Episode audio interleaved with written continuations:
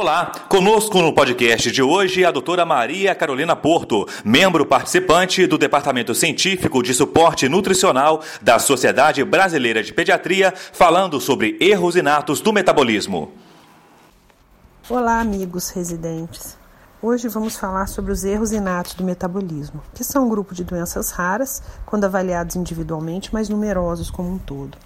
Apesar de alguns apresentarem sintomas e sinais característicos, um grande espectro de alterações inespecíficas são comuns a vários distúrbios metabólicos.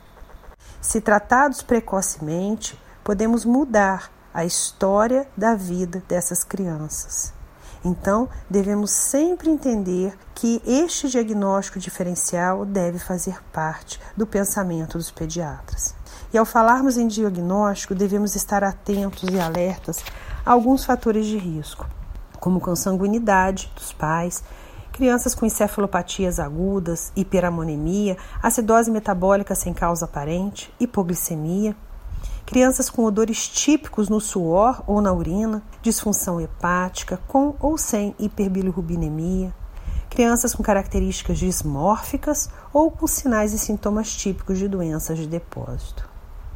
A anamnese é primordial e nela devemos pesquisar a história da doença atual, como o início dos sintomas, em que época foi, ou se houve algum fator desencadeante, como febre, estado infeccioso, diarreia, vômito, jejum prolongado ou mesmo exposição a algum alimento ou grupo de alimentos.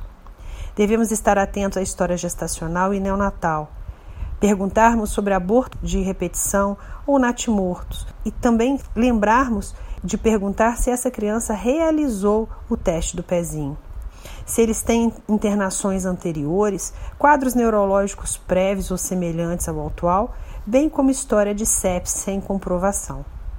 Se na família temos algum outro membro com presença de quadro neurológico semelhante, ou parentes falecidos subitamente, sem causa aparente na infância, principalmente os meninos na família da mãe, ou como já foi dito, se existe consanguinidade entre os pais.